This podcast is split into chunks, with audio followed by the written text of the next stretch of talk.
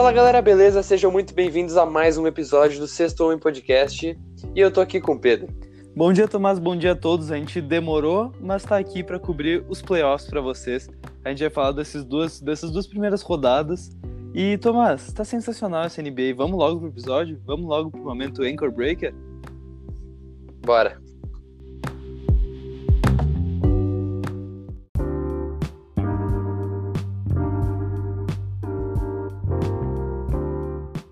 Então, galera, começaram os tão esperados playoffs. E como vocês puderam perceber, a gente não tinha lançado nenhum episódio ainda falando sobre esses, porque meio que, como a gente viu que são séries, são oito jogos pra gente cobrir, e ficar fazendo ele, esses. Uh, cobrindo esses jogos de dois em dois dias acabaria sendo um tanto quanto repetitivo. Então a gente pensou em deixar dessa forma até que, até que acabe essa primeira rodada. E na segunda rodada a gente volta ao normal, trazendo de dois em dois dias, cobrindo os, os jogos certinho. E Pedro, para começar então, esses playoffs teve a série Denver Nuggets e Utah Jazz. É, Tomás, para abrir os playoffs a gente já teve esse puta jogo que a gente cometeu uma gafe de falar na cobertura pré-playoffs que a gente falou que ia ser um jogo muito chato e já começou sendo um jogo de overtime, o primeiro jogo da série, o Denver acabou levando 135 a 125. Cara, esse jogo foi espetacular até o final dele. Porque quando chegou o overtime, Sim. foi uma lambança atrás de lambança. O, mano, o Utah não conseguiu, acho, acho que ele conseguiu chutar duas bolas na sexta, ou três.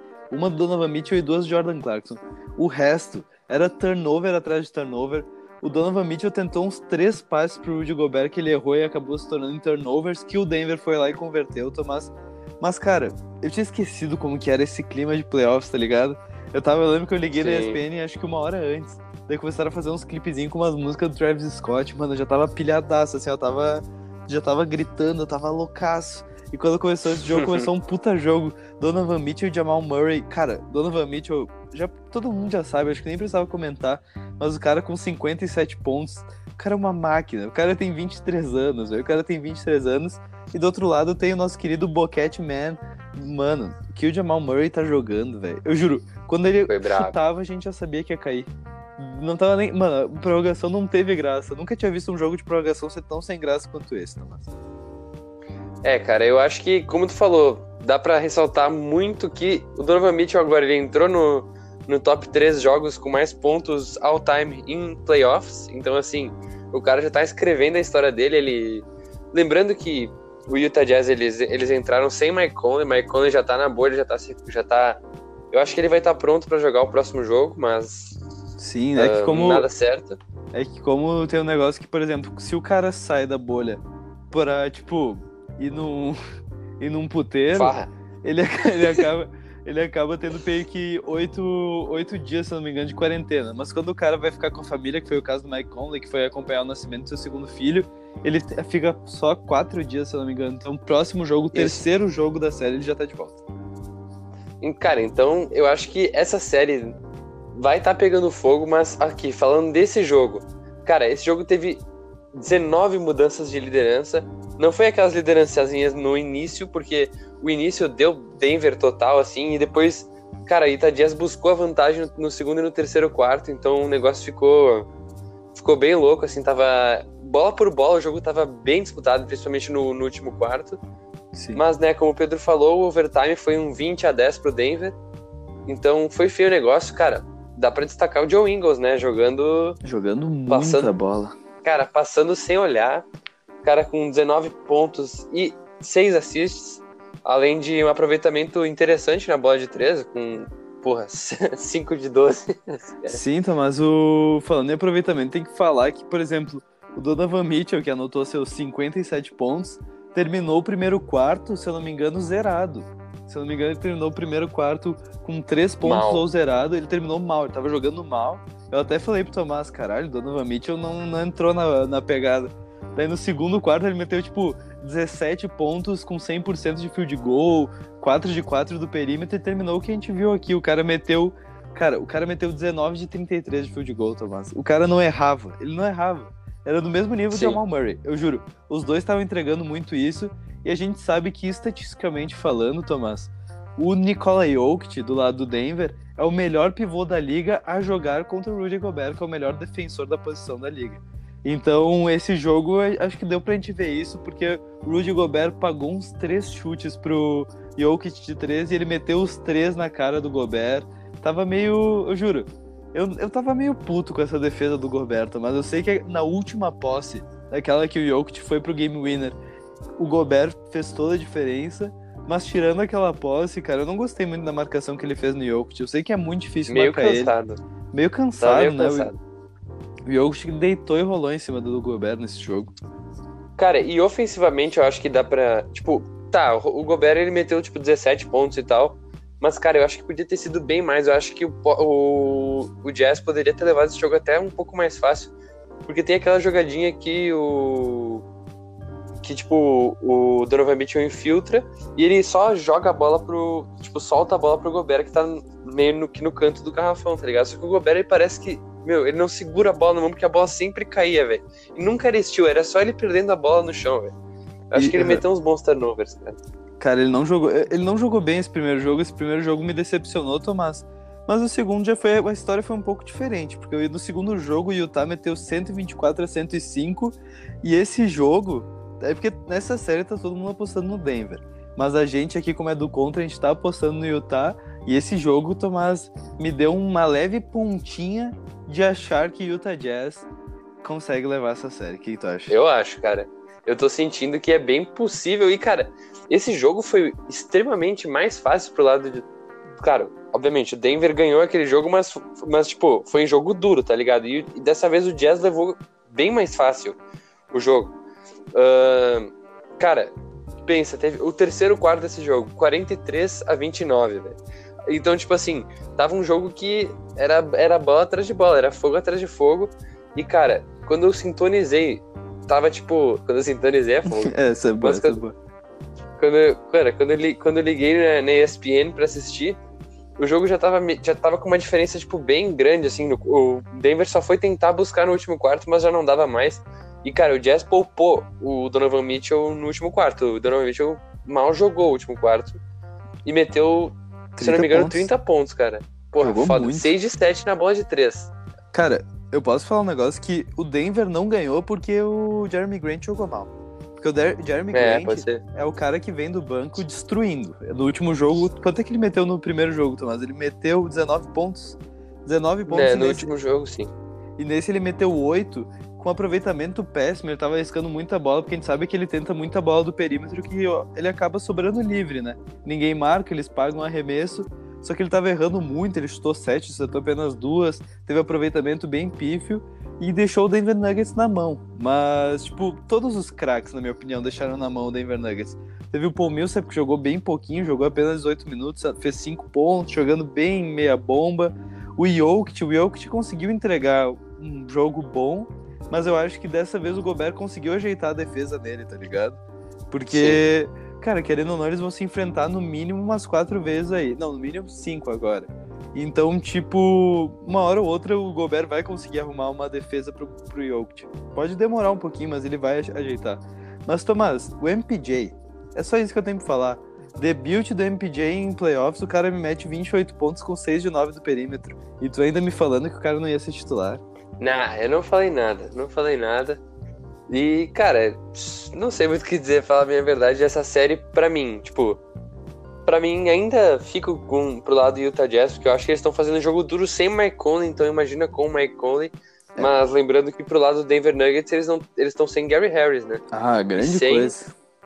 Ah, meu, mas sem Will Barton, sem Will Gary Barton Harris, faz- querido não, O Will Barton não, faz mais parte da votação. Sim, o Will Barton faz mais diferença do que o Gary Harris, na moral.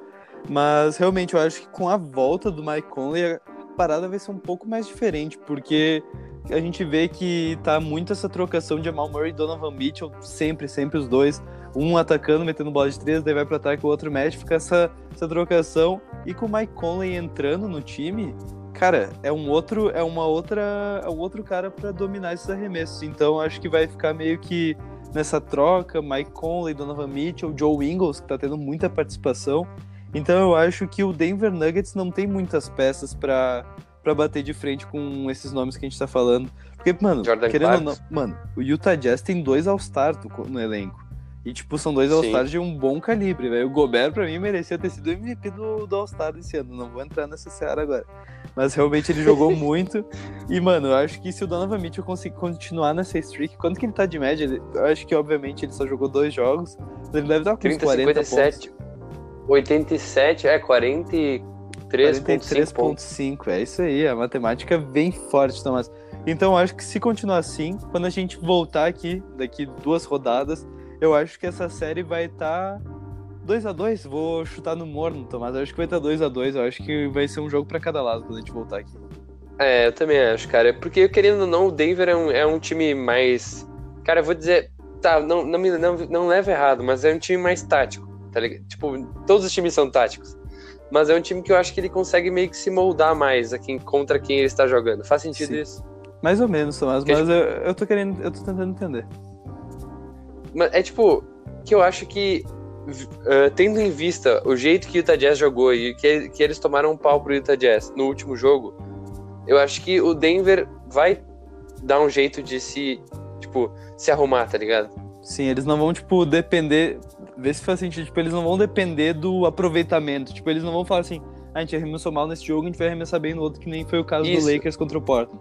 Eles vão mudar todo o jeito de jogo, eles vão mudar os- as jogadas de ataque, eles vão mudar isso, né? Isso, é, é essa a ideia que eu tô querendo passar, tá ligado? Ainda, ainda bem que tu falou. Eles vão se. Eles vão se moldar diante da série, Tomás. Cara, tu quer falar da nossa primeira varrida que a gente vai ter nos playoffs? Tu tá falando de Brooklyn Nets Toronto Raptors, Pedro? Eu tava falando de Boston Celtics e Philadelphia, Tomás. Capaz, capaz. Tava falando de Brooklyn e Toronto mesmo. Que, cara, essa série já entrou. É que nem quando Pra os caras. É que, não, é que nem quando os caras lá entravam pra lutar contra. Tá ligado? O gladiador, que daí o cara vinha com o exército fodão, daí eles iam pegar os bárbaros, nada a ver, tá ligado? Daí. Ah, é só, eu, já, eu já usei esse exemplo aqui. Porque, mano, é só pra, só pra encher linguiça a primeira, primeira batalha lá do filme. E, mano, isso aqui é a mesma coisa. Toronto e Brooklyn é só pra encher linguiça. Eu acho que, Tomás, a história tá se reescrevendo de maneiras diferentes, Tomás. Entende aqui, ó. Como assim? Se liga. Ano passado, o Bucks varreu o Detroit Pistons 4 a 0 e perderam pro, pro Toronto nas finais. Daí, ano passado, também, temporada passada, o Toronto saiu perdendo o primeiro jogo pro Orlando Magic, daí fez 4 a 1 e foi campeão da Conferência Leste depois da NBA em cima do Bucks. Eu acho que a história tá se reescrevendo, só que o Toronto e ideia. o Bucks se trocaram de trocaram os papéis, Tomás. Sabe aquele filme Trocando os Pés do Adam Sandler? Eu acho que tá nessa pegada. Cara, é, talvez seja, quem sabe. Mas até o momento o Toronto Raptors tá 2 a 0 uh, com, o- na série com o Brooklyn Nets. E o primeiro jogo foi um. Não sei muito. O que, que eu posso dizer resenha. que foi o primeiro jogo? Foi Foi resenha. resenha, cara. Deu 134 a 110 pro Toronto. Cara, eu acho que um jogo. Chato. Tipo, esperado, tá ligado? Foi um jogo que não tinha muito o que pensar, mas assim. Uh, no terceiro quarto, o Brooklyn ele correu atrás da vantagem. Claro, no, Brooklyn não chegou a ficar à frente em nenhum momento, não chegou a empatar o jogo em nenhum momento, mas tava fazendo um joguinho duro, tava tentando buscar vantagem, cara. Sim. E eu acho que de atuações individuais que dá pra destacar desse jogo, acho que pro lado do Brooklyn Nets, TLC com 26, 26 pontos, 6 de 9 na bola de 3. É uma E máquina. pro lado e pro lado do Toronto Raptors, Fred VanVleet, né, Pedro?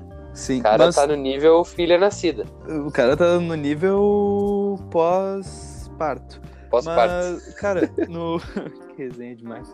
Cara, um bagulho que eu tava vendo que. Eu falei assim pro Tomás, depois de que. Mano, a gente tava no hype, porque acabou o puta jogo do Utah e Denver. Eu falei, mano, foda-se, eu vou ver esse Toronto e Nets aqui, vai dar Nets e aos guri.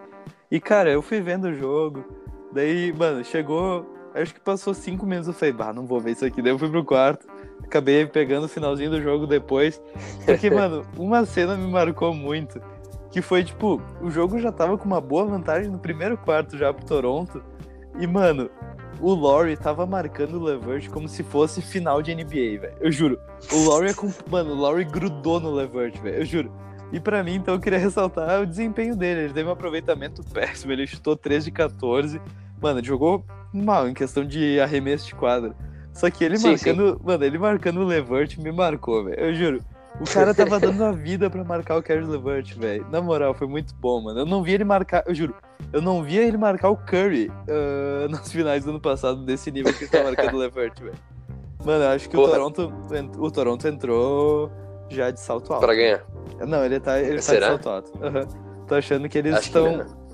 Eles já estão convencidos que eles estão jogando melhor basquete, velho. Ainda mais que o Bucks tomou aquele o primeiro jogo do Magic, que a gente vai falar mais pra frente.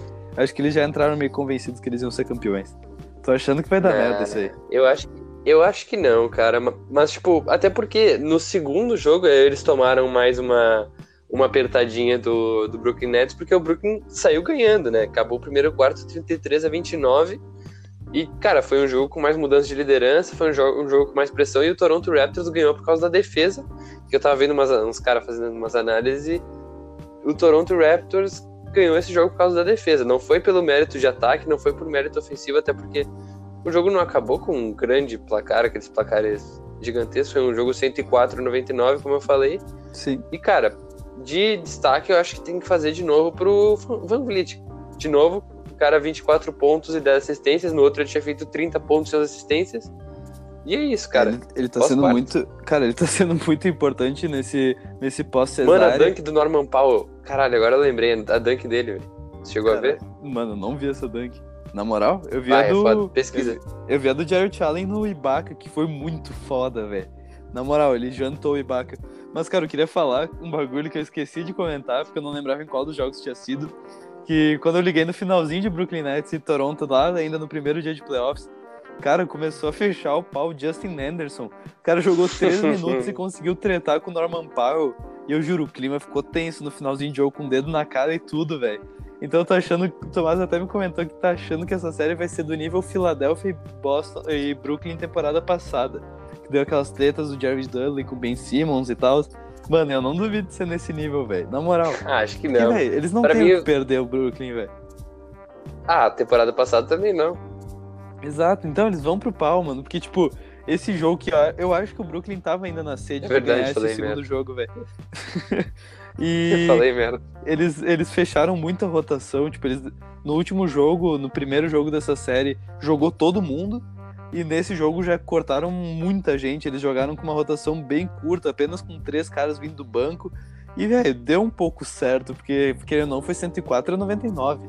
Então eu acho que o Toronto ainda acaba levando em 4 a 0 essa série, Tomás. Quando a gente voltar aqui, acho que essa série já vai ter acabado, a gente não vai ter mais o que comentar. Mas mesmo assim, 4 cara, o Brooklyn não tá jogando muito mal, não. Tô achando que com a adição. Mano, a adição a edição do, do Kevin Durant e do Kyrie Irving, cara, esse time chega nas finais. Na moral. Não, tá. Não, não, não, é, não é discussão para agora. Não é discussão para agora. E, cara, tem que só lembrar uma coisa: que se o, que o Joe Harris acabou saindo da bolha, né? Ele, ele, ele vai. Saiu agora, ele não vai mais passar, não vai mais jogar essa série, pelo que eu entendi. Ah, agora sim. Bah, né? merda. O Brooklyn não tem mais chance agora, então. Ah, é que antes. Vamos passar pra, não. pra merda do. 40 dia, pontos de Lavert. Só quero, só quero falar: 40 pontos de Lavert, 4-1 pro Raptors. É isso aí. Porra. Vamos falar pra merda do dia. Vamos falar logo desse Philadelphia que tá, mano. Eu juro, que decepção, mano. O Boston abriu 2 a 0 no, no Philadelphia. O primeiro jogo até que foi pegado, cara. O primeiro jogo foi, foi, foi legalzinho. Eu, quando, mas aquele finalzinho de jogo já foi meio broxante. Eu lembro que eu tava lavando a louça durante o terceiro quarto, voltei. O Tomás tava me hypando, assim, que a gente tinha tirado uma puta vantagem e tal. Tava mas, doido. cara, mano, que time merda. Que timinho, mano. Que timinho, velho. Eu juro. cara sem... Não, sem o Ben Simmons, velho. Sem o Ben Simmons, esse time não sabe jogar basquete. Eu acho que eles esquecem como joga basquete. Cara, o Korkmaz, ele jogou 7 minutos só. O cara não arremessou uma bola sequer, velho. O Korkmaz não arremessou uma bola, que é o que ele faz. Ele só fica parado e arremessa. O Taibo, mano, o Taibo entrou para marcar o Tatum. Eu sei que é uma tarefa difícil. Ele conseguiu fazer isso por um momento, assim, ou outro. Mas, mano, que timinho de bosta, velho. Na moral, que raiva, velho. Eu juro. Mano, e eu falei assim, não, joga a bola no Embiid que ele resolve. O cara queria queimar a bola do perímetro, velho. Eu juro. Ele queria ficar fazendo Cinco aqueles fadeawayzinho, velho. Mano, que, não, agora que tu me lembrou dos turnover, eu até tinha esquecido. Cara, que bagulho feio, eu juro. Eu fiquei muito puto. Quantos turnover aqui? 18 turnover pros caras, velho. Eu juro. Foi ridículo É muito esse jogo. turnover, Mano, foi ridículo esse jogo. Tobias Harris jogando mal pra cacete, velho. O Horford só tentando Ah. bater nos. Mano, o Horford tentou bater nos caras. Foi isso que ele, ele entrou pra bater nos caras.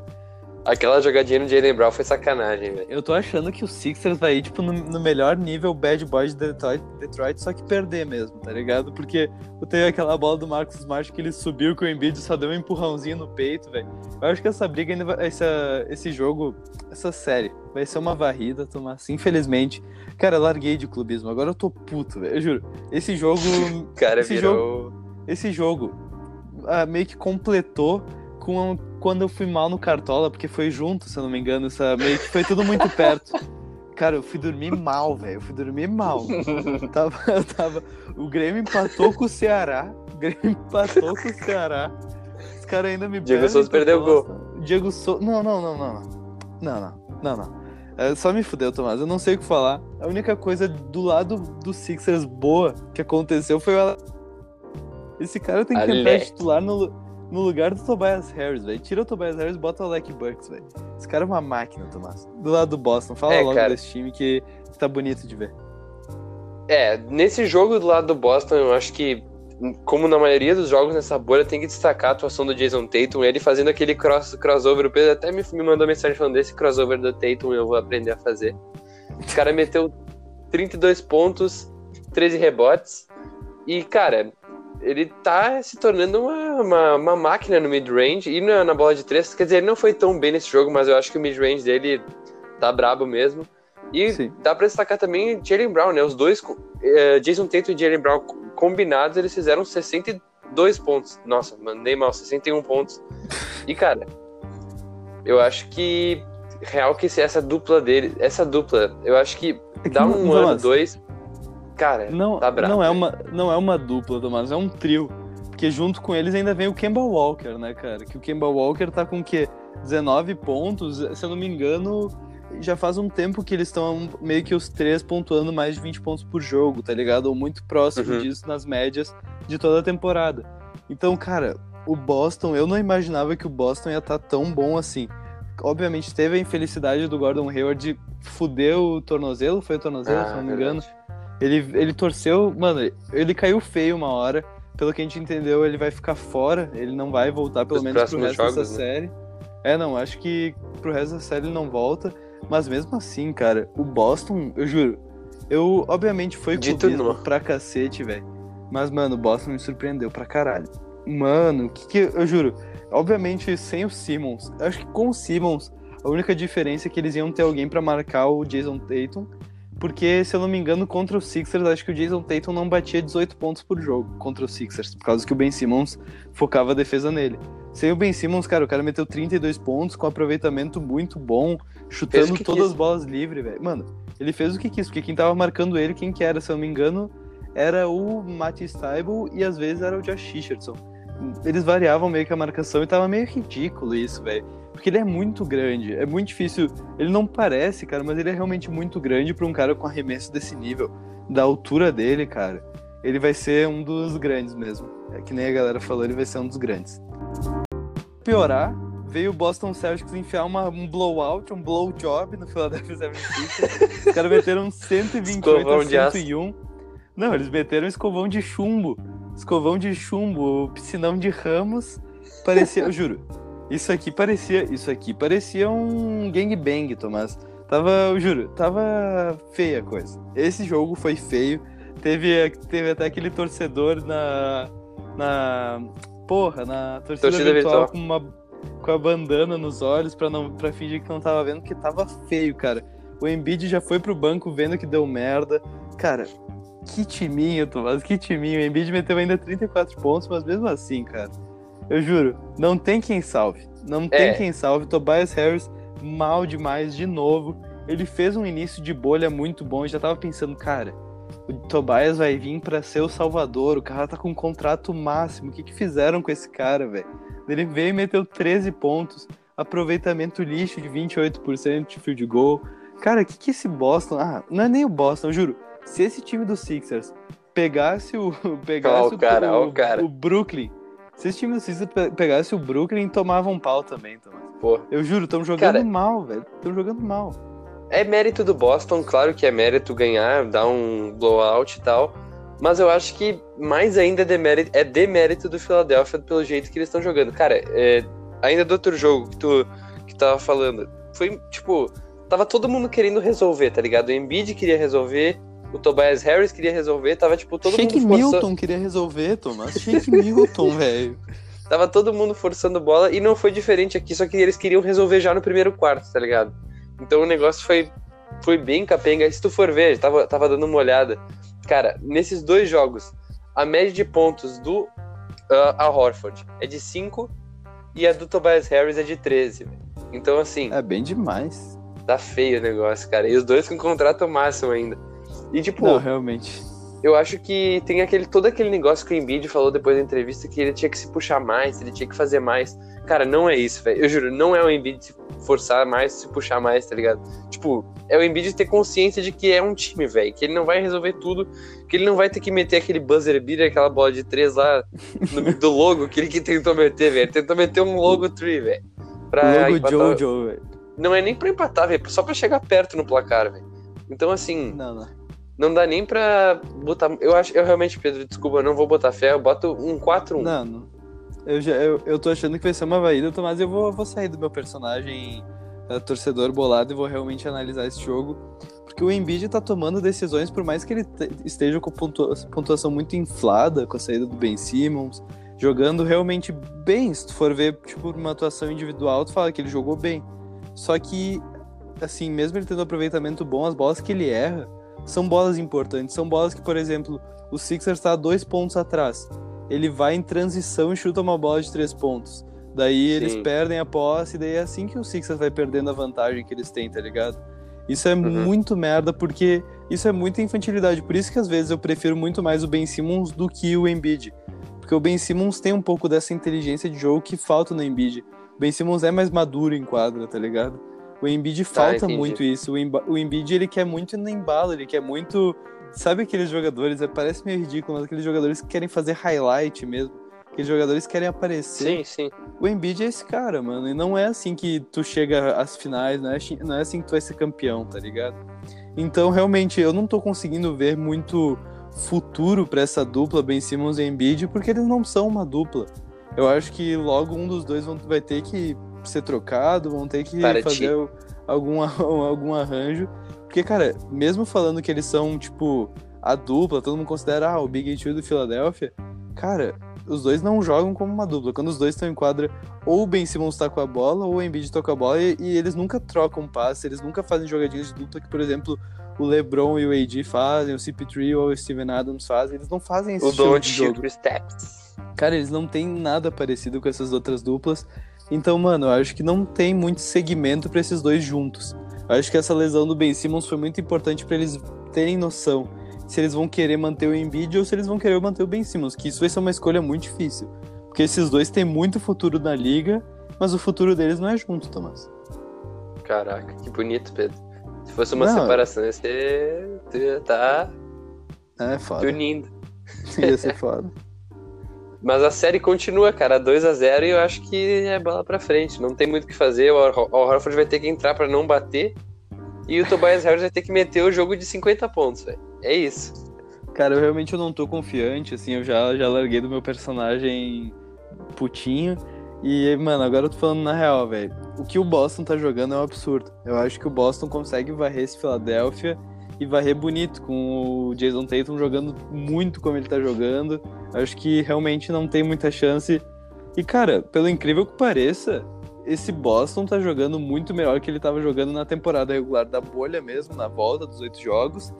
E, cara, eu não duvido desse time chegar longe, chegar umas finais de conferência, cara. sim, cara. Não duvido. Porque a gente sabe que agora vão ter quatro contenders muito importantes da Conferência Leste.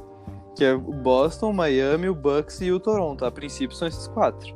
E, cara, É. a briga vai ficar muito boa, muito boa mesmo. Então, Thomas, o que tu tem pro, pro creme de la creme dessa, desse primeiro dia?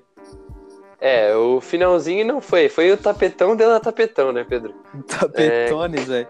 Isso aí me lembrou. Isso aí me- só faltou o Clippers falar assim: Não, porque a portuguesa colocou um jogador irregular e apresentou lá na FIFA, tá ligado?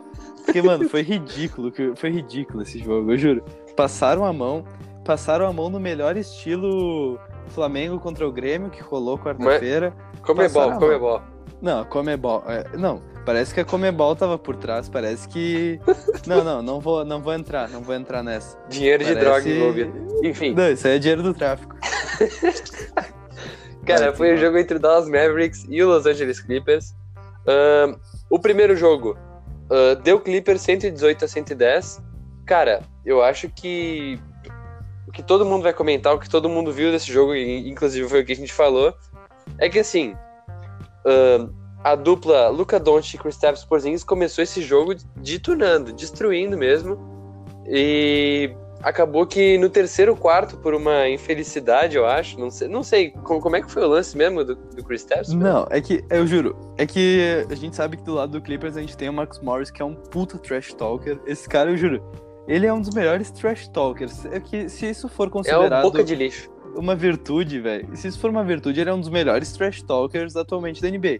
Porque ele consegue tirar o cara do sério. Porque o Porzingis não era um cara que explodia. Cara, eu juro, eu nunca tinha visto o Porzingis explodir em um jogo, velho. Nunca, nunca, nunca. E, se eu não me engano, foi a primeira expulsão dele na NBA. Por sinal, obviamente ele nunca jogou um jogo competitivo com o Knicks, mas tudo bem.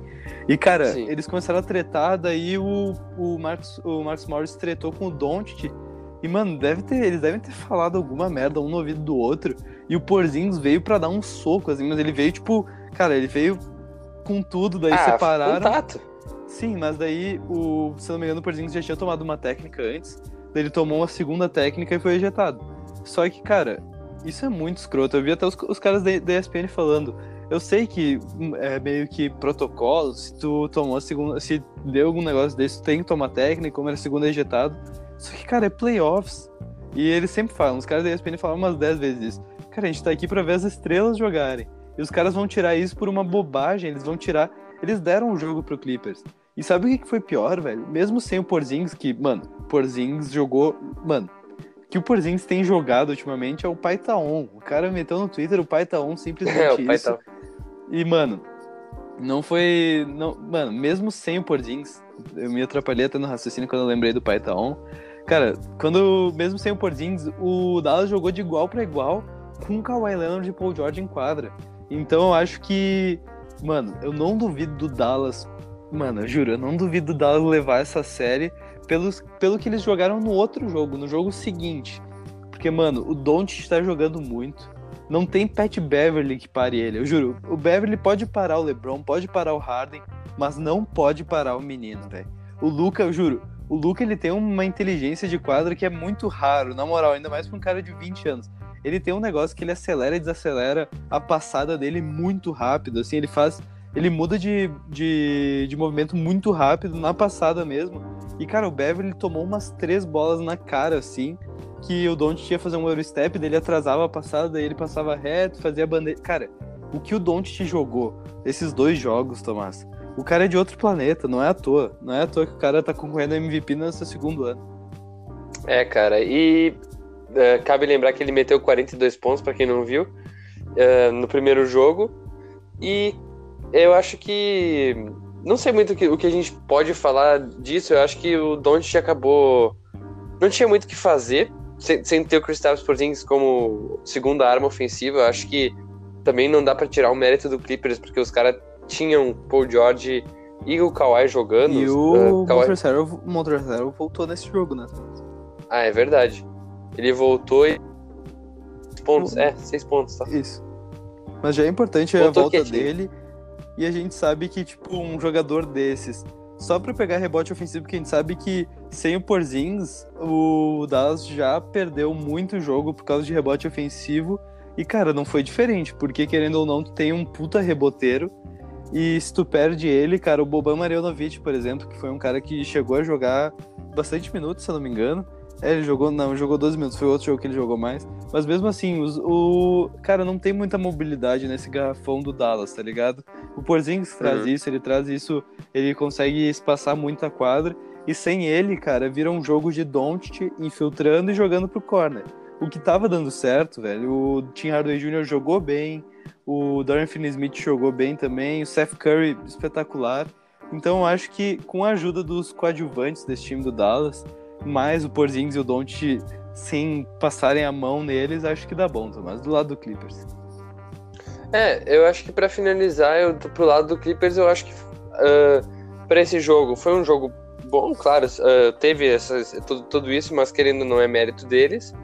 E eu acho que para melhorar uh, um pouco o jogo coletivo deles, porque a bola acaba sempre caindo nas mãos de, tipo, ah, eles estão per perdendo, a bola vai pro, pro Kawhi, tá ligado? O Kawhi tenta fazer um ISO, tenta fazer alguma coisa assim, tenta resolver, tá ligado? Sim. Ou mesma coisa pro Paul George. Acho que isso mais, mais pro Paul George, porque o Kawhi, ele, ele faz isso, só que ele consegue resolver com mais eficiência, tá ligado? Mas, enfim, eu, para mim, se o Clippers não, não, tiv não voltar a ter um jogo coletivo, uma essência mais coletiva, eu acho que o Dallas consegue passar essa mão, hein? Eu também acho, Tomás, mas é importante ressaltar que Kawhi Leonard e Paul George ambos jogaram 38 minutos. Foi o que a gente falou no episódio passado, cara. O time do, do Clippers foi montado para os playoffs, então a gente vai ver isso direto, os dois jogando quase 40 minutos. E, cara, o Kawhi nos últimos minutos tava chamando a responsabilidade. Ele tava, eu não sei se eram várias trocas, mas eu vi várias vezes o Maxi Kleber marcando ele.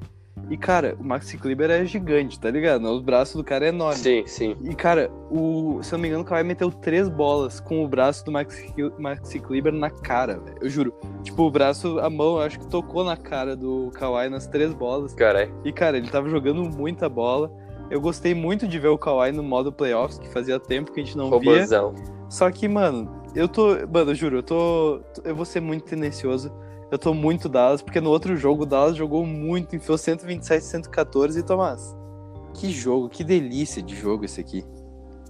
É, isso a gente já pode ver o quão impactante foi uh, o Porzingis não ter jogado outro jogo, porque agora ficou bem mais, eh, entre aspas, diluído a pontuação entre, entre os dois. Porque o Luca meteu 28 pontos e o Porzingis meteu 23. O negócio ficou um pouco mais diluído. E, cara, eu não sei se tu chegou a ver, mas o Porzingis depois desse jogo postou assim: ah, vocês acharam que o pai ia ficar offline? Ele postou... o cara é muito resenha, velho. cara, o cara é muito bom. Sabe quem que jogou muito esse jogo? E eu, eu vou, confesso que eu vou falar isso porque eu vi o cheque chamando atenção. Que foi o Boban, velho. E não foi tipo o Boban. Cara, teve uma jogada. Procurem no. no se não me engano, foi no Sport Center americano. Foi, foi com o cheque, ele tava comentando os screens que o Boban faz fora da bola, porque o Boban meteu 13 pontos nesse jogo. Só que, mano, ele faz muito screen fora da bola e é muito eficiente, porque ele sempre deixa, sei lá, o Seth Curry livre, o Tim Hardaway Jr. livre. E é muito importante ter um jogador desses nessa rotação, porque, querendo ou não, o jogo do Dallas é jogar para shooters livres. É que nem o mesmo esquema Sim. do Lakers. Eu acho que o Lakers precisaria de um jogador que faz o que o Boban faz. Porque, cara, ele consegue deixar tanto, que nem eu falei, Tim Harder, o Seth Curry, o Dorian Finney-Smith, ele consegue deixar todo mundo livre. E o Don't consegue achar esses caras livres com o passe. A gente sabe da inteligência do Don't em quadra. Então, cara, o Dallas Mavericks jogando o que eles jogaram esse jogo exclusivo, esse jogo que eles jogaram, esse time vai longe. Esse time vai muito longe. Vai. E, cara, Porzingis e Luca Doncic é a melhor dupla da NBA. Melhor que Paul George e Kawhi. Eles vão sacramentar isso. Nossa, mano. Acho que. Tá, tá, tá. Se pá, talvez. Mas, Pedro, acho que dá pra também, além do jogo ofensivo, dá pra destacar o jogo defensivo, né? Lógico. Porque eles conseguiram, o, de novo, o Dallas conseguiu forçar esse negócio do Kawhi ter que pegar a bola, ter que resolver, ter que fazer as coisas por ele mesmo, sabe? Sim. Porque o Kawhi meteu 35 pontos e o Paul George, cara, meteu 2 de 10 na bola de 3, 4 de 17 no field goal e meteu 14 pontos. Então, assim, foi um jogo que realmente não dá para esperar que tu tenha um bom dia, que tu esteja num bom dia em playoffs, cara. Tem que estar tá ligado o tempo inteiro, tem que estar tá jogando, tem que fazer a bola segura. E não foi esse, não foi esse o caso nesse jogo, sabe? Cara, é muito fácil ser torcedor do Clippers, porque, por exemplo, o Paul George tá com, tá com aproveitamento péssimo. Ah, foda-se, vou jogar no Kawhi Leonard essa bola que ele mete 35 pontos, ou vou meter o Williams que meteu 23 pontos. Cara, eu acho que esse foi o melhor jogo do Williams depois, pós-puteiro, tá ligado? Que tem antes de Cristo e depois de Cristo. É o antes do puteiro e depois do puteiro, cara. E eu acho que esse foi o melhor jogo. Acho que esse foi o melhor jogo. Porque, mano, o Williams meteu 23 pontos, chutando muita bola, tendo aquele mid-range uh, consistente que a gente sempre fala. Então, cara, o Clippers jogou bem e conseguiu perder para esse Dallas. Então, eu acho que o Dallas, mano, o Dallas tem muita Jogo chance. Cara, eu acho que essa série é capaz de ir para um jogo 6, jogo 7, e eu não duvido mesmo, falando bem sincero, de o Dallas levar isso. Eu indico muito de todos esses jogos que a gente falou. Os jogos que vocês têm que acompanhar é Dallas e Clippers, que estão sendo jogos muito bons, muito pegados. A galera, a galera tá pegando no pé da, do, dos juízes depois daquele acontecimento. E, cara, eu acho que se o Dallas não passarem a mão no Dallas, se não vierem com o tal do, do tapetão, eu acho que o Dallas consegue levar essa série, Tomás. Pra mim, eu acho que ainda fico de Clippers. Eu acho que ainda dá um 4-3 pro Clippers. E é, para não dizer um 4-2, cara, eu, eu não sei se não, não foi só uma anomalia esses jogos, se não foi só uma, uma onda de sorte, sabe? Cara, eu, eu espero que que não. não. tenha sido, porque eu, eu gosto de ver o underdog. Eu gosto, eu gosto realmente de ver o underdog, mas eu também acho que o Clippers não é, não é pouca coisa, tá ligado? Então, mas vou te ser bem sincero, cara, que os dois times que tecnicamente foram montados pros playoffs, que foram os Lakers e os Clippers, cara, me decepcionaram muito, muito, muito, muito. Porque, por mais que o Kawhi tenha metido 35 pontos, no último jogo o Kawhi e o Paul George com mais de 27 pontos os dois, cara, por mais que tudo isso tenha acontecido, eles não estão jogando um basquete que tu fala, porra, é o Golden State de 2000 e... 2015, dois- é, mano, é que, é que tem muita, muita final, tá ligado? Mas é aquela, aquela final que eles deram um sacode no, no, no Cavs. Não, a antes do LeBron dar o toco lá no Iguodala, aquela uma temporada antes, sem o Kevin Durant. Me enrolei todo agora. Sim. Caralho, me enrolei pra caralho agora. Mas... Mas, tá, eles não estavam jogando basquete, tipo, campeão, tá ligado?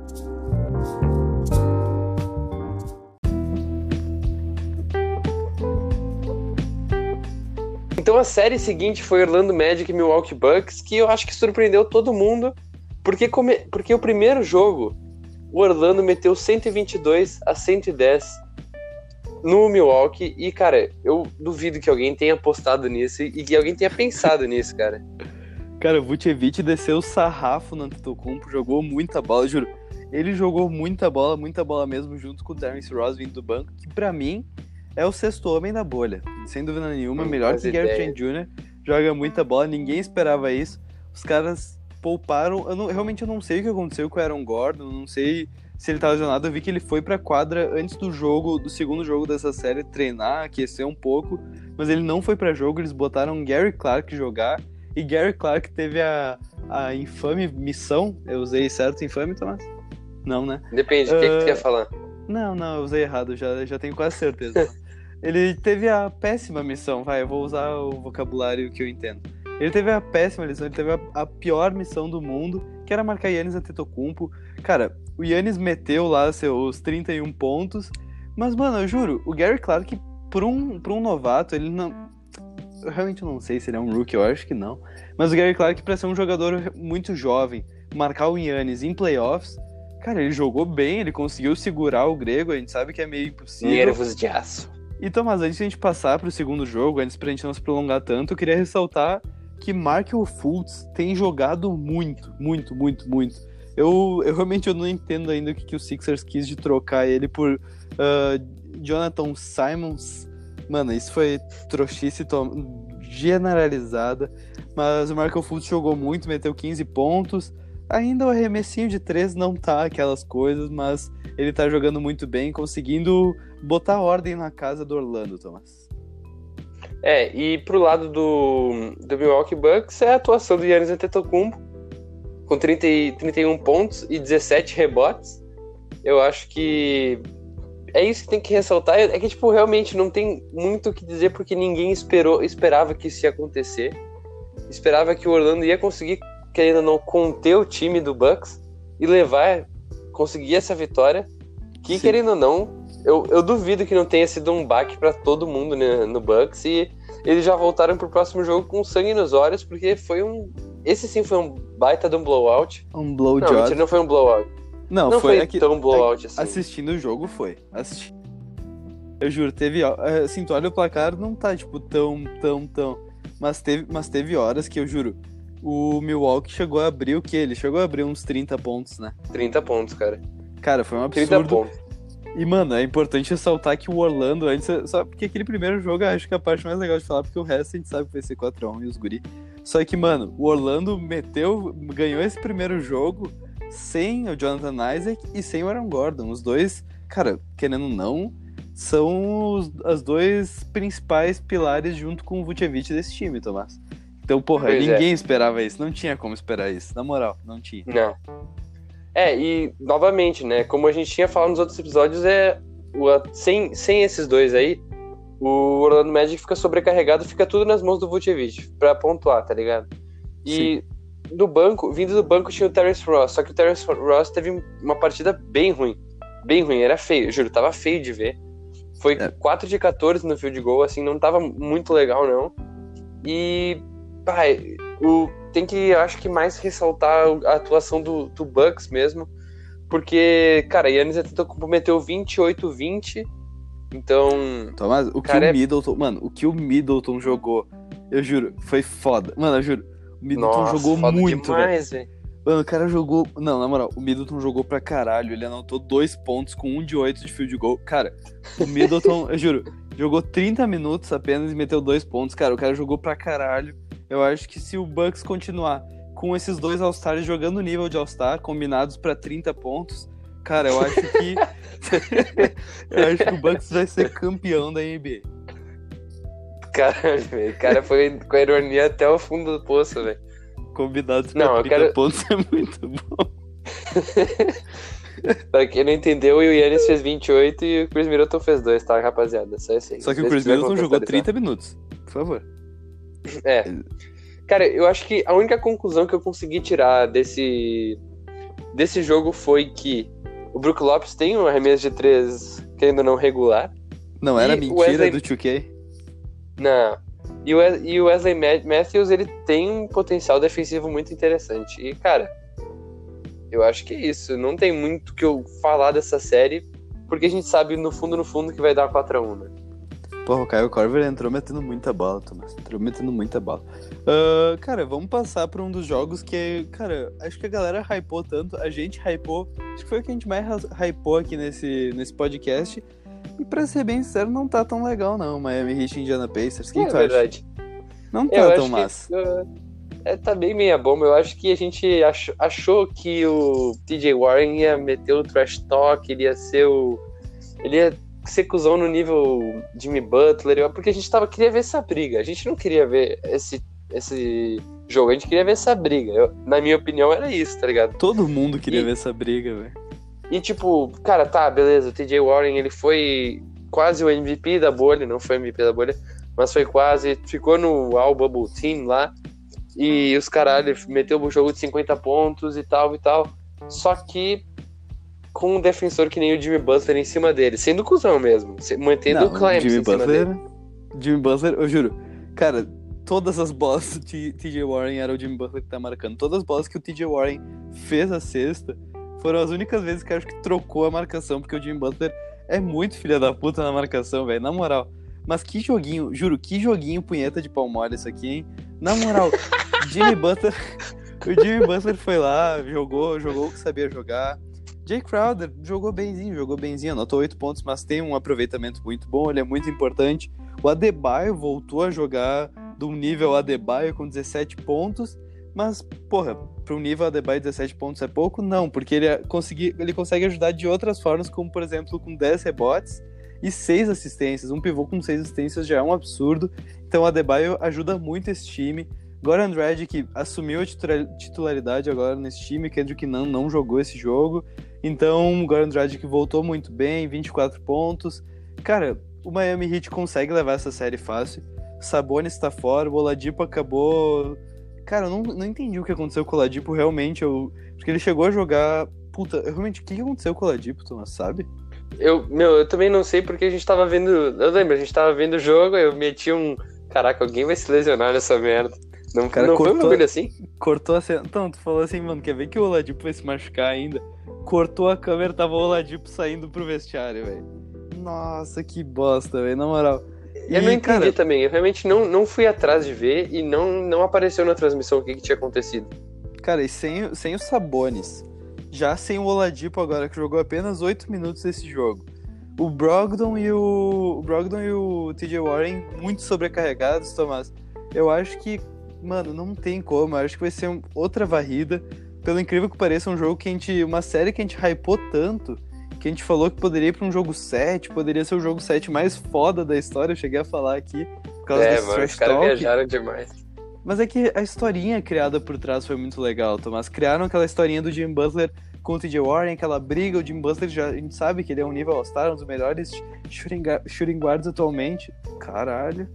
E o TJ Warren vindo com uma puta campanha, com 37 pontos, jogando pra caralho. E Tomás, isso tudo foi uma onda. O que tu acha? É, foi como. Acho que já passando até pro segundo jogo, dá pra, dá pra falar que o Miami também levou esse jogo. Foi 109 a 100.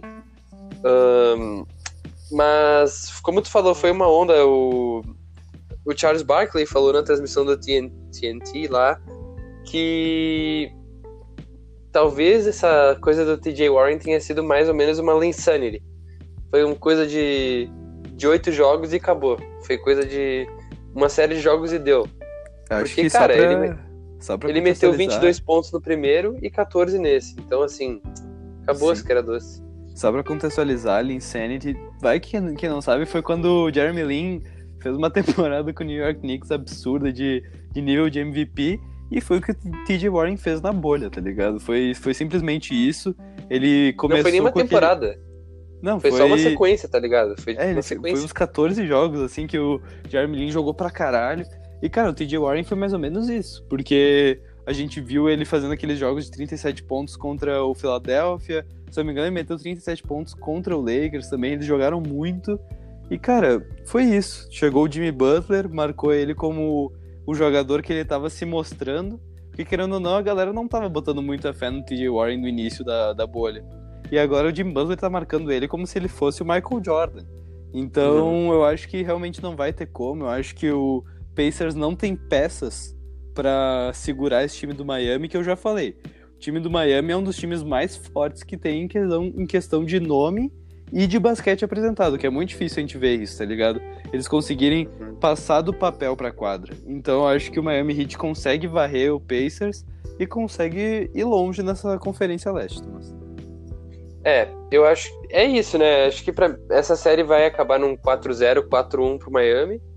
Não, não vejo muito Indiana tão desfalcado assim indo pra frente. Sim.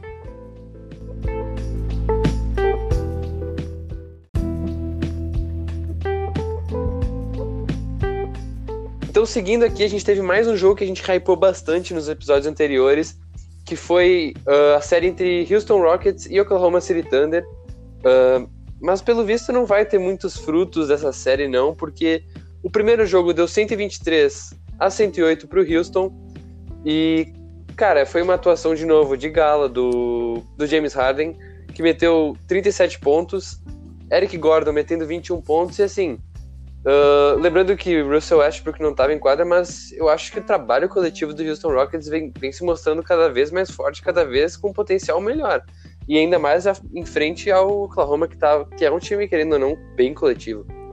Sim, o Oklahoma tava. Mano, o Oklahoma tava com. tava cotado. No início da temporada tava cotado, obviamente, para ir pros playoffs. E, cara, quando ele chegou aqui, uh, pra ser bem sincero, eu vi várias páginas e eu mesmo achei que o OKC tinha chance de tirar esse Houston porque o Houston estava se mostrando um time muito individualista, estava se mostrando um time em que só o James Harden jogava, até comentei isso no pré-playoffs. E cara, ele veio para calar nossa boca. Exatamente o que a gente falou do CP3, que ele ia vir para calar a boca de todo mundo. Cara, o Harden fez isso. Porque além de ele jogar pro coletivo, além de eles conseguirem rodar a bola, obviamente, James Harden meteu 37 pontos, a gente sabe, cara, a gente sabe do potencial dele para pontuar.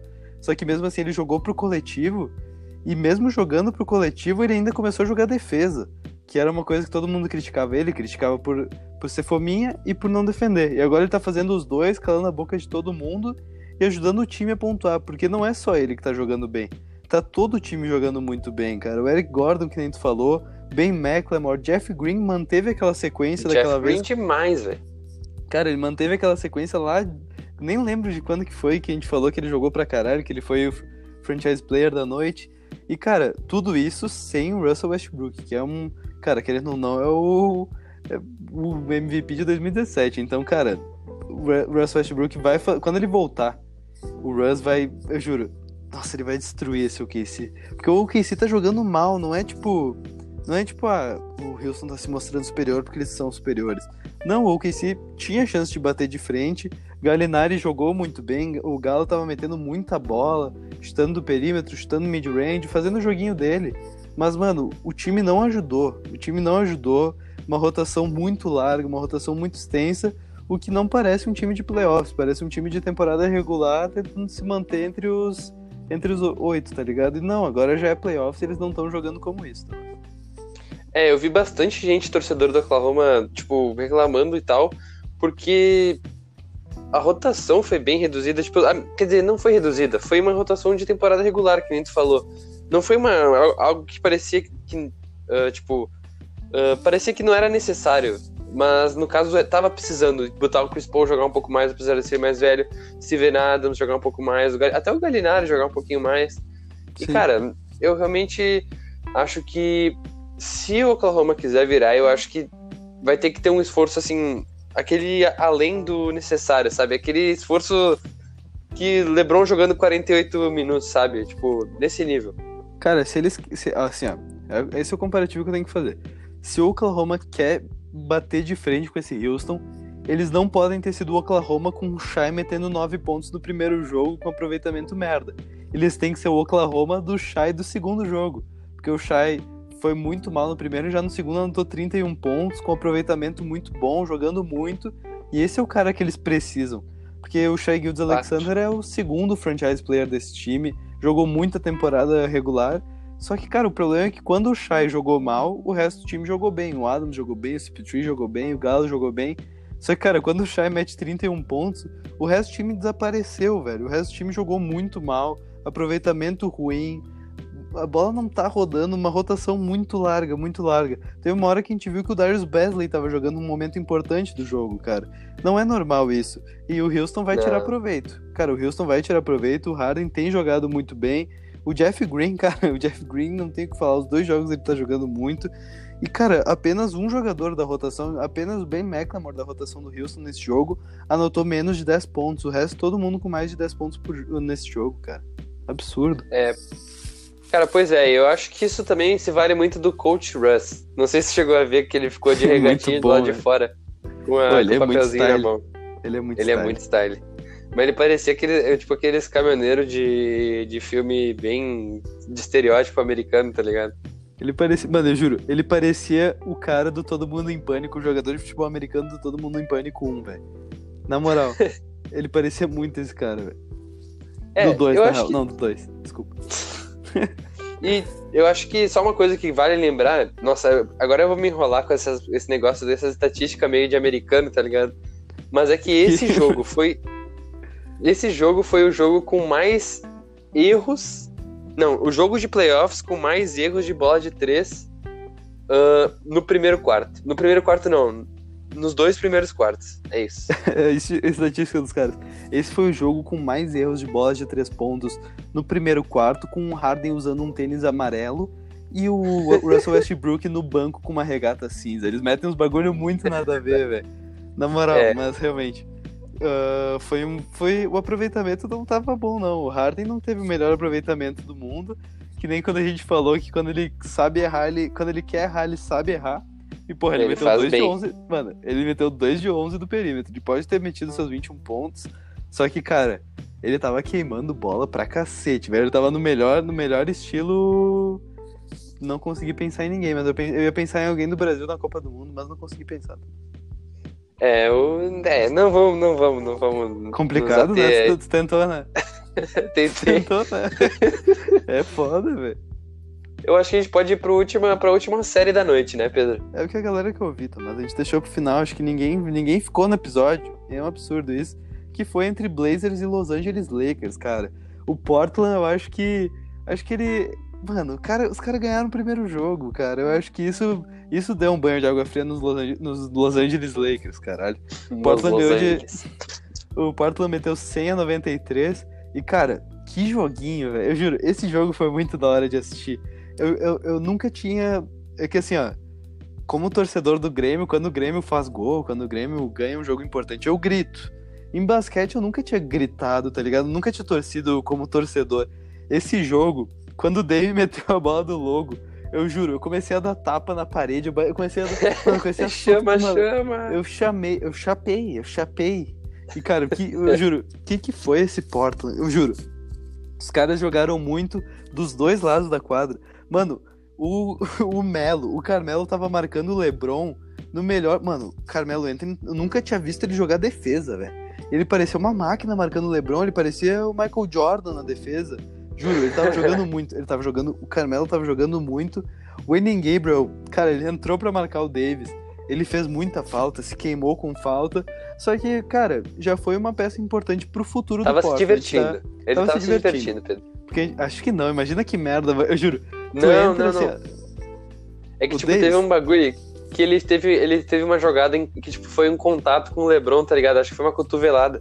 E daí o nariz dele começou a sangrar, tá ligado? Daí, eu acho que, se eu não me engano, ele- alguém perto dele tava microfonado e daí eles pegaram, tipo, que ele tava feliz que ele nunca tinha sangrado num jogo, que era a primeira vez dele. Ele tava pilhado. Caralho. Ah, velho, esse, mano, esse jogador que a gente precisa, esses caras, porque daqui a pouco o Zé Collins volta pro, pro Os time, foi poupado.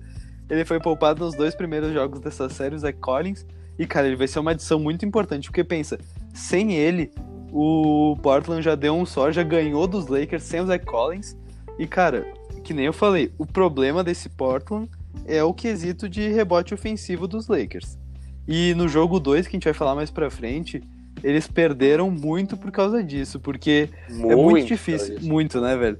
Porque o Nurkic não tava conseguindo resolver. Quando o Whiteside entrava, por mais que o Whiteside seja um puta reboteiro, o que ele perdia de rebote, mano, o que ele perdia de rebote pro Davis era um absurdo. Dwight Howard pegando rebote na cara de todo mundo. O Dwight Howard entrou pra brigar também, Thomas. Não sei se tu viu o primeiro Uhum. jogo, cara, o Dwight Howard batia em geral. Ah, juro, foi, foi, foi engraçado. Mas, Tomás, o que a gente tem que falar mesmo é da atuação de Damian Lillard, nosso querido MVP, que, cara, o que, que ele tá fazendo? Ô, Tomás, o que, que ele tá fazendo? Olha aquelas duas bolas do logo. Duas bolas do logo, e não eram bolas, tipo, em estouro de cronômetro, e não eram bolas com o Lake, com o Portland com uma puta vantagem. Eram bolas importantes, foram bolas pra De empatar o sangue jogo. frio. Cara, muito foda. O Gary Trent Jr., ele não entrou tão bem em quesito de pontuação e aproveitamento. É importante falar isso. Só que ele foi muito bom na defesa. Ele, a gente sabe do potencial na defesa dele. Ele jogou muito, Tomás. Jogou muito mesmo. É, eu acho que esse time do Portland depende bastante do Dame, isso é óbvio, a gente vai perceber isso no- mais pra frente. Depende também dos rebotes ofensivos, que uma tentativa de solucionar, que, uma- que foi uma tentativa para solucionar isso foi fazer uma rotação que tem o Whiteside de pivô e meio que o Nurkic também de pivô, tá ligado? Os dois Sim, as as torres gêmeas de Portland. E, cara, eu acho que isso devia ter sido testado antes, porque eu realmente. Eu, talvez eu não tenha visto antes eles fazendo isso, mas eu, eu não fazia ideia que. Eu achei, bolha- acho que eles não, deviam ter na- testado antes. Na bolha Eles eles usaram, testado essa, antes. eles usaram essa rotação na bolha. Eu até queria levantar em alguns episódios que eu acabei esquecendo. Que eu gostei desse estilo de, de jogo do Portland. Mas o que eu não gostei foi no jogo 2 dessa série, Tomás, que, cara, o, o CJ McCollum me decepcionou muito, velho. Muito, muito. O Portland em si nos decepcionou, Tomás. Mas antes de a gente passar pra esse jogo 2, dá pra ressaltar a atuação do LeBron James, né? A gente esqueceu, a gente, Uhum. a gente, se- a gente se empolgou com o Portland. Só que o LeBron meteu 23 pontos, 16 assistências e 17 rebotes. Se Nossa, eu não me isso é engano, o- absurdo, velho. Não foi o primeiro da história nos playoffs a fazer mais de 20, 15, 15? É, foi, foi, foi. Em playoffs foi. E, cara, o LeBron James é uma máquina. Eu juro, não tem quem pare. Mesmo o Carmelo Anthony marcando ele muito bem, o Gary Trent ajudando nas dobras, o Whiteside no garrafão, o Nurkic no garrafão, cara. Que o LeBron Não jogou. sei, hein? O quê? Não, é que no jogo seguinte ele meteu 10 pontos. Não, não, mas o que ele jogou. Não, esse jogo não tinha quem parasse, velho. Eu juro. Ele entrava no Não, garrafão. não, Ele fazia. Tá ligado aquele joguinho de spinning do LeBron que ele dá um, um drible muito forte, um drible muito forte e já gira no meio do garrafão. Pode ter quantas pessoas quiserem, velho. Ele gira e consegue passa fazer pelo bandeja. Sim. Sim. Ele fez Não, isso umas não, não, três tô vezes. ligado. Ele fez isso umas três Eu vezes. tô ligado. E quem tava marcando ele essas três vezes foi o CJ McCollum, velho. Porra, CJ McCollum, Tomás. É fogo. velho. Eu acho que dá pra passar pro jogo que aconteceu, acho que um- uma hora atrás. A gente tá gravando logo depois do jogo. E decepção, né? 111 Bom. a 88 pro Los Angeles Lakers. Decepção pra nós, que, que a gente sempre tá, tá torcendo pros underdogs. Os torcedores assíduos. Um largou, um largou os Sixers porque tá osso de ver. O outro acabou tendo a infelicidade do Pelicans ficar de fora. Então, cara, Não, eu falei. Mas eu falei que ia torcer, se não desse Pelicans, ia de Portland. Eu, Eu tô, tinha me falado. sentindo, eu tô me sentindo mais torcedor do Blazers do que do Sixers aqui, então, Tomás. Mas realmente esse jogo foi decepcionante. O Lakers do- dominou o jogo inteiro. Eu juro. Foi poucas vezes que a gente viu um jogo parelho. Pode ter, sido, pode ter tido pontua- pontuações pa- parelhas, só que o Lakers dominou o jogo, dominou. O Anthony Davis, cara, o Anthony Davis jogou muito. Eu juro. O LeBron não, Davis. LeBron, LeBron não jogou tanto. Ele meteu 10 pontos, teve um aproveitamento bem ruim. Só que o Anthony Davis, cara, ele jogou. É importante falar que esses caras praticamente não jogaram o último quarto porque foi um blowout, né? Então o Anthony Davis, em apenas 3 quartos, ele meteu 31 pontos. Cara, o que esse cara mete de mid-range? Aquela bolinha que ele fade away que ele meteu na cara do Nurkic, mas tá louco. Muito foda.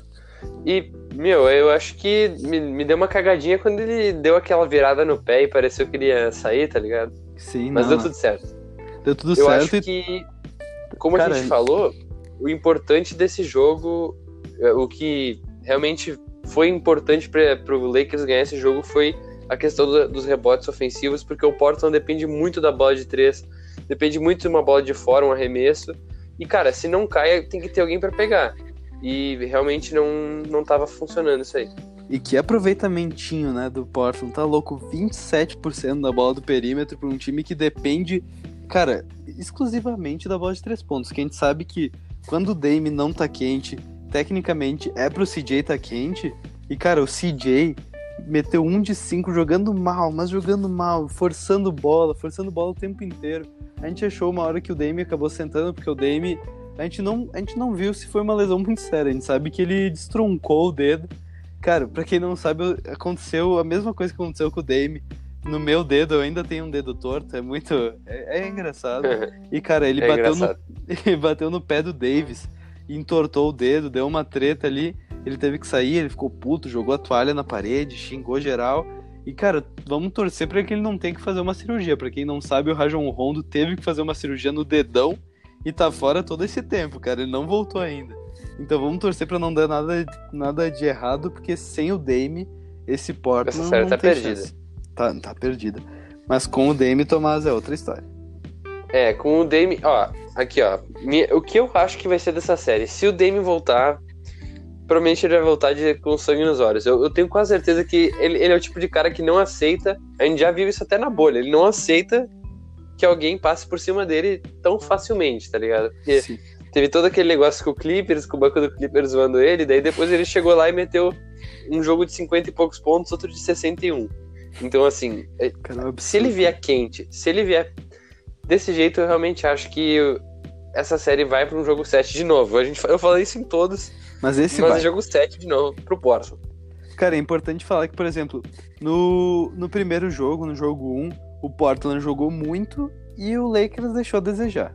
Querendo ou não, o Lakers deixou, de- deixou a desejar nos últimos minutos, principalmente. Atuaram bem bem juvenil, de maneira juvenil.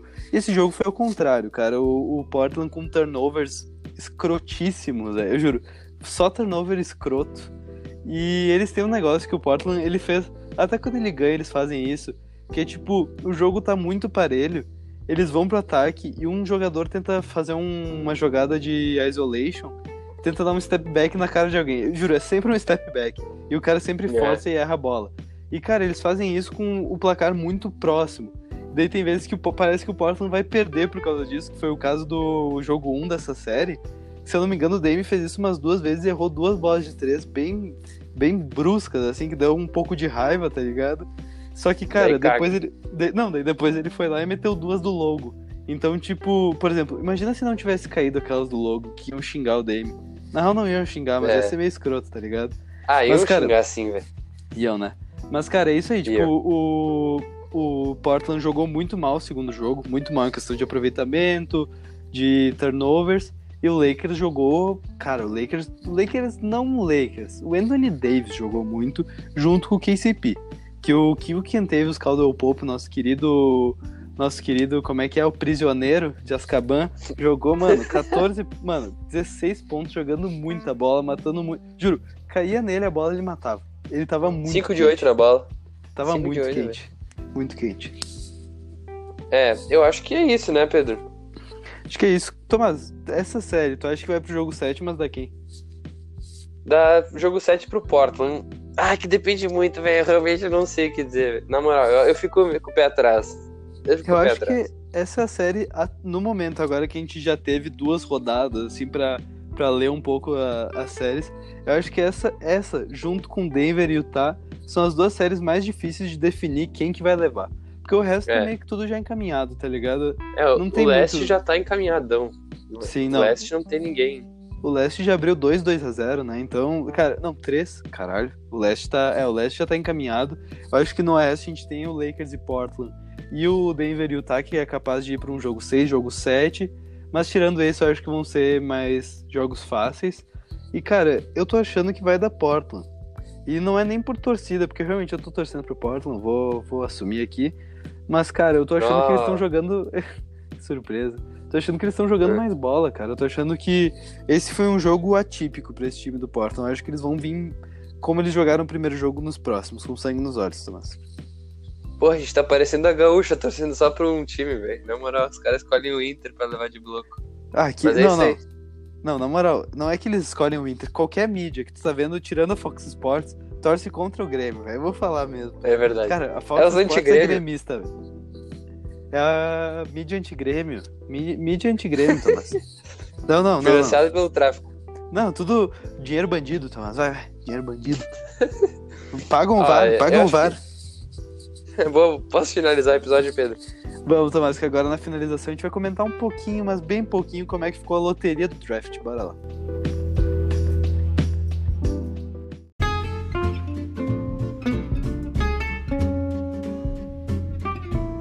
Cara, falando um pouco da loteria agora antes de finalizar esse episódio. Acho que sem nenhuma surpresa, o Knicks sempre se fudendo em loterias. Cara, quando, sa- quando saiu ele que eles pegaram a oitava pique, eu juro, foi muito engraçado. Eu fiquei com pena, cara. Eu tenho dó do Knicks, porque mesmo se eles tivessem uma pique alta, não ia dar bom, porque olha o RJ Barrett. Mas, cara, eu queria comentar um pouco o top 5, Tomás, porque, cara, acho que o Cleveland foi a maior surpresa ali. O Cleveland e o Atlanta Hawks ficaram o Atlanta com a sexta e o Cleveland com a quinta. E aí veio o Chicago Bulls na quarta, Charlotte Hornets com a terceira, o Warriors com a segunda e o Timberwolves, o Minnesota Timberwolves ficou com a primeira escolha. E Thomas, quem tu acha que eles deveriam pegar? Olha, eu acho que Pra mim, no que, o que encaixa com eles talvez seja. Putz, é talvez seja o Anthony Edwards, Edwards. Mas assim, talvez. Eu não sei se eles vão de Lamelo, se eles vão de, de Wiseman. Eu realmente não sei. Acho que o Wiseman é, o É o mais longe provável. desses aí. É, menos Thomas. provável porque já tem o Cat. Porque eu tô achando que, tipo assim, o, o Minnesota, eles não vão arriscar e pegar alguém que tecnicamente eles precisam, tipo, ah, eles precisam de uma posição 3, eles precisam de um cara que jogue na 3. Eles não vão arriscar e gastar a primeira escolha, por exemplo, no Isaac Okoro, num Aaron Nesmith. Eles vão pegar um cara que tá cotado pra ser craque, não importa a posição. Porque se tu pega Sim. ali ó, um top 5, cara, não importa a posição. Eu sempre ouço os caras falando, tem que ir pelo talento dos caras. Então provavelmente o Minnesota vai acabar pegando ou o Lamelo ou o Anthony Edwards. Porque querendo ou não, se tu pegar o Lamelo, tu consegue jogar com o Lamelo na 1 e o Dillon na 2. E se tu pegar o Anthony Edwards, o contrário, o Anthony Edwards jogando na 2 ou até na 3, que ele é muito forte. Já o Warriors tá meio que faz muito tempo que já tá cotado pra eles pegarem o James Wiseman. E acho que não vai ser diferente. Eu acho que ele vai ser um puta É. asset pra esse time. E, cara, eu tenho pena de quem cair no Charlotte Hornets, mas eu tenho realmente pena. Eu sei que é um time jovem, mas é um time jovem todo desestruturado, cara. Eu tenho pena. Eu acho que vai cair um Lamelo ali. Realmente, eu acho que ele- ele- o Lamelo vai- ficar pro, pro Hornets. Puta, que merda. Eu vi que tem um monte de gente contando que o Danny Avdia vai pro, pro Cavs. Eu gostei muito disso, velho. Porque é um cara que eu tô É, pilhando legal. muito e vai ser muito da hora. E, cara, o Chicago. O Chicago eu não consigo ver muito futuro pra esse time. Agora eles. Puta, o que, que foi que eles fizeram? Se não me engano, eles mandaram o técnico embora, velho. Eles estão pensando. Eu vi algum bagulho deles trazerem a assistente técnico, a mina que é assistente técnico do Pop, que isso ia ser muito foda, ia ser a primeira coach da NBA. E, cara, ela ia botar ordem nesse time, porque a gente sabe que a gente tem vários. A gente tem vários, como é que é, ramificações de Popovich em vários times. A gente tem o Steve Kerr, a gente tem o Budenholzer, a gente tem vários caras por aí. Então, Tomás, o draft ficou assim.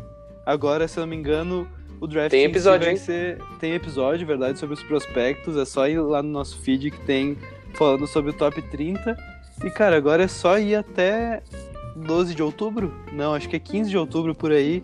A gente vai ter o nosso querido draft. E vai ter, obviamente, cobertura do Sextou em Podcast.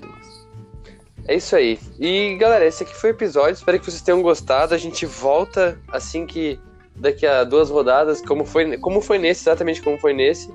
E é isso, gente. Obrigado por ter ouvido a gente. Segue no Instagram, arroba 3guris_ballers. E é isso. Valeu. Até mais.